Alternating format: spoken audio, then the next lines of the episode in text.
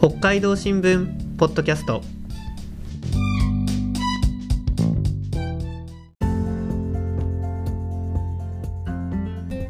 いや冬ですね。冬といえば札幌雪まつり行きました？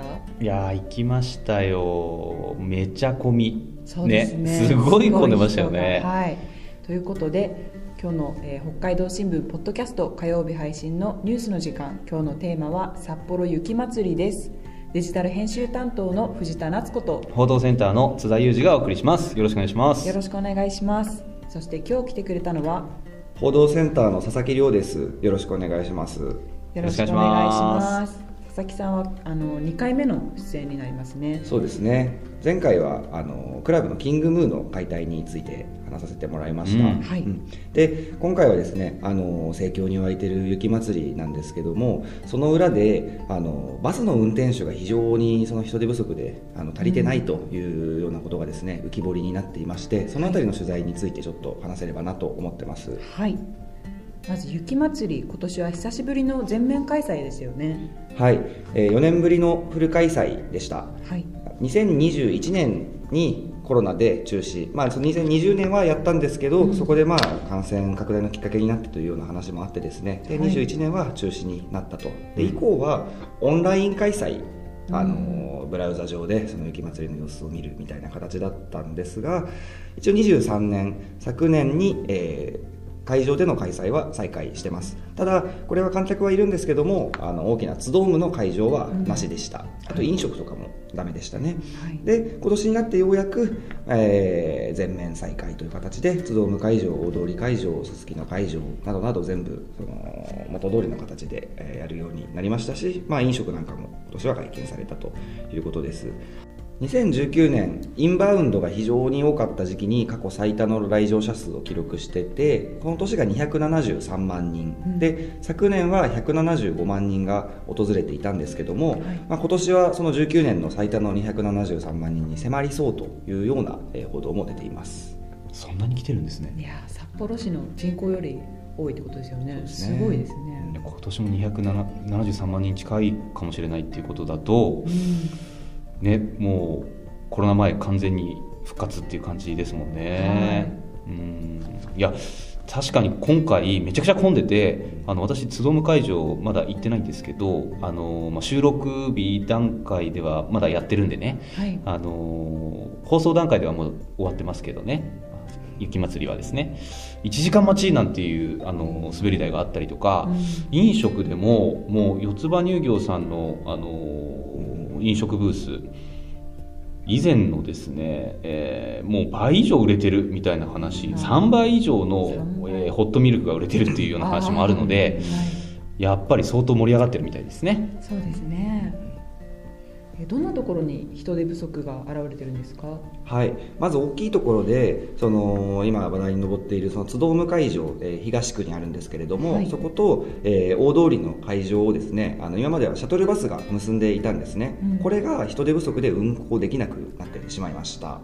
で、えー大通駅から、えー津ドーム会場の最寄りのえー境町駅まで東西線で7駅でそこからバスっていう行き方を今はしなきゃいけないんですけど、まあ、これだけねその海外からのお客さんが多いとそれは結構複雑なやっぱり道のりになるのでなかなか混乱してますよね。実際あの大通駅の地下なんかでもあの地下鉄のスタッフさんがすごい案内してて混んでますよね。はい、うん、そうですよね。はい、なんでこのシャトルバスなくなってしまったんですか？はい、えーまあもうやっぱりその慢性的に人手が不足してたってことなんですけども、はい。あのやっぱさ北海道っていうのは観光が盛んな地域なので、はいあの各バス会社はどうしても観光客頼みであの経営してきたところがありました。うんこれがあのコロナ以降人の往来が止まってしまったことで各バス会社がものすごく経営的に打撃を受けたんですよね。うんでまあたくさんの会社が畳んで、ね、あの辞めてしまったし運転手の数もそれで大幅に減っちゃったと。うんでまあその一度減った人手っていうのはなかなか戻らないものであの業界としても高齢化してますからなかなかそのドライバーを確保できない状況のまま観光客だけが戻ってしまったと、うん。うん、いうのがまあ最大の原因かと思いますねであの大型バスを止めるようなですね駐車場っていうのが札幌市内にはいくつかありまして、はい。この取材している時にちょこちょこそういうところに通って運転手さんと話してたんですけども、はい。やっぱ非常に働き方もハードなんですよ。あのまあ、法律的に今認められているそのギリギリのラインっていうのが13日働いて1日休む。13連勤1休。うん。そのシフトがもう常態化してる人が大半で。かなりハードですね。そうなんですよ。しかも高齢なんですよね、ううん。ん、60代の後半とかのドライバーさんがそういう働き方をしてるっていう現状があります。はい。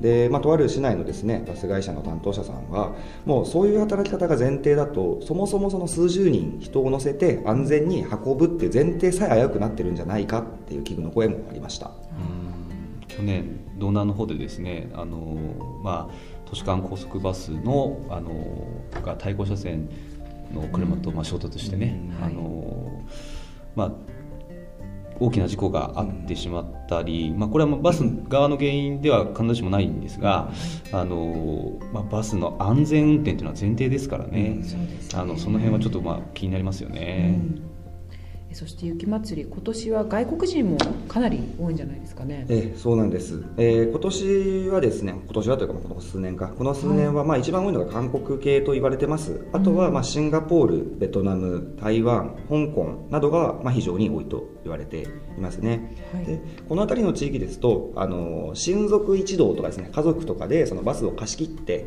あの行くようなツアー。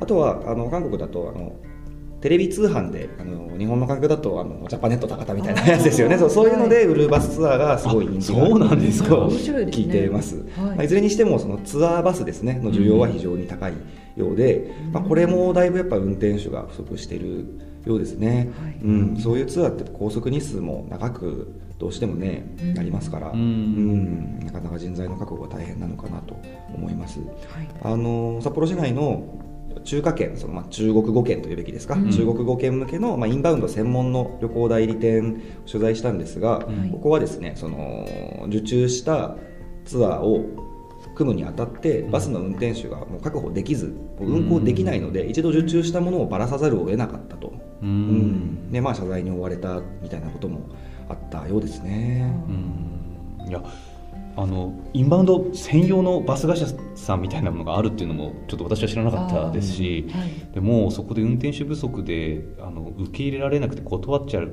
みたいなこともね、多いっていうことはなんかこうバス人手不足が経済のこうさらに伸ばせるのにうん。人手不足で伸びなくなってるみたいな一面もねいや本当にあるんそうなんですよね。だなっていうのを感じますよね。うん。はいインバウンドがやっぱり盛んだった時期にそういう会社っていうのはできたんですよ。うん。もともと多少はあったと思うんですけどねそういう時にはいあのドカンとできましてで僕が取材したところだともともと札幌にいたあの韓国人が韓国人向けの旅行代理店をやっていて、うん。プラスでバス会社も作ったっていうパターンがありました。これちょうどそのインバウンドが華やかなりし頃の2018年に創業した会社なんですけど、あのその時期にじゃあここからやっていくぞっていうことで大型バス何台も買ってドライバーも確保してってやったんですけどいきなりその後コロナですよね、うん。うん。そうするとまあはしごを外された形になっちゃって、うん。でまあ、なんとか耐えて今に至ったんですけど、ん。まあ、そしたらそしたで今度は人手も足りないバスも足りないってなると。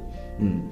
でやっぱねその会社の社長さんはインバウンドはどうしても水物なんだと、うん。うん国際情勢にも影響を受けますしすよね。韓国系っていう話で言えば、まあ、日韓関係ってデリケートな部分がありますから、うん。向こうの世論が変わればじゃあ今度は一気に日本行かねっていう話になるかもしれないと、うん。うん。まあ、中学もし同じですよね。そうそう同じです、だからねそう増やせばいいってわけでもないっていうのがね難しいところなんだと思います、うんうん予想ができないっていうところあると思うんですけど、まあ、大勢の外国人観光客が来てくれるのは北海道的にはいいことですよね。うん、そうですよね、私があの雪まつりの会場を取材して回ってた時もいやーこんなに盛り上がってて嬉しいですね北海道民的にはっていうふうに言ってくれる、うん。あのお母さんもいたんですよね、はい。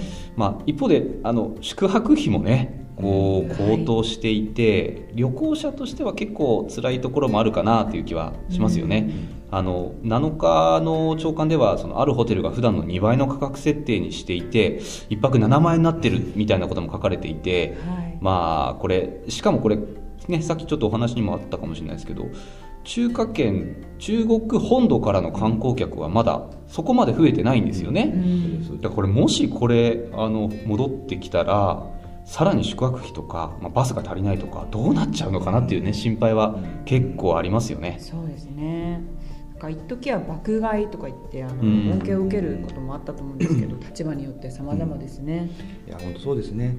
あの運転手の人手不足っていうことに関して言えばですねあの状況はまあもっと悪くなるだろうとあの思われます。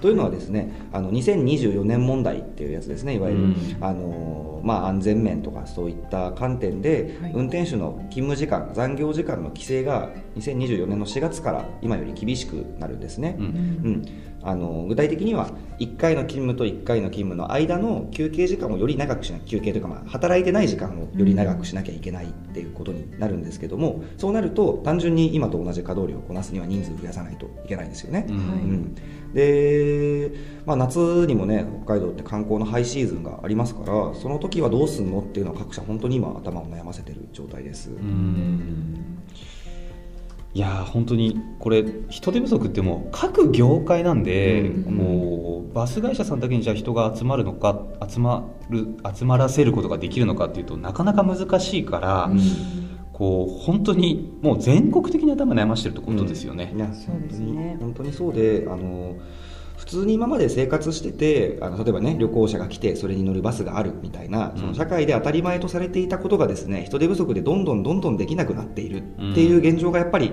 あると思います。うん。あのー今回ね取材した人たちはみんなその北海道って観光観光ってこれからやっていこうって意気込んでると、それはもちろんいいことなんだけれども、もう完全にやっぱり北海道が受け入れられる人数を超えちゃってるよねってこと。をうん皆さん言ってたのがすごく印象に残ってます。なんかね、こう社会をね人手不足が蝕んでるっていうような状況はいろんなところで考えていかなきゃいけないんだろうなと思わされる取材でした、うん。はい、ありがとうございました。ありがとうございます。最後に佐々木さんに記者のおすすめスポットを紹介してもらいましょう。はい、えー私はお酒が好きなものでですねあの、はい。推したいのはバスセンターにある、まあ、昼酒の聖地と言われている第三木切りセンター、あ。居酒屋ですお酒がお酒全く飲めないんだけど聞いたことあります。ですか？ドッキリセンター。ここはですねあの昼の1時に開いて夜はもう8時とかに閉めちゃうっていう本当に昼酒に特化したお店ではい本当に昭和感満載な老舗でですね大型のこの字のカウンターにみんな座ってぼーっと飲んでるんですよ、ええあだから佐々木さん昼間いない時顔辛くしていやいやいやいや あのそんなことないかそんなことないいやでも もしもしもし見かけたらほっといてくださいはい、ありがとうございました。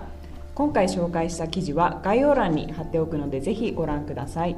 番組の感想は概要欄のフォームからまたは X でぜひポストしてください。それではまたお会いしましょう。さようなら。さよなら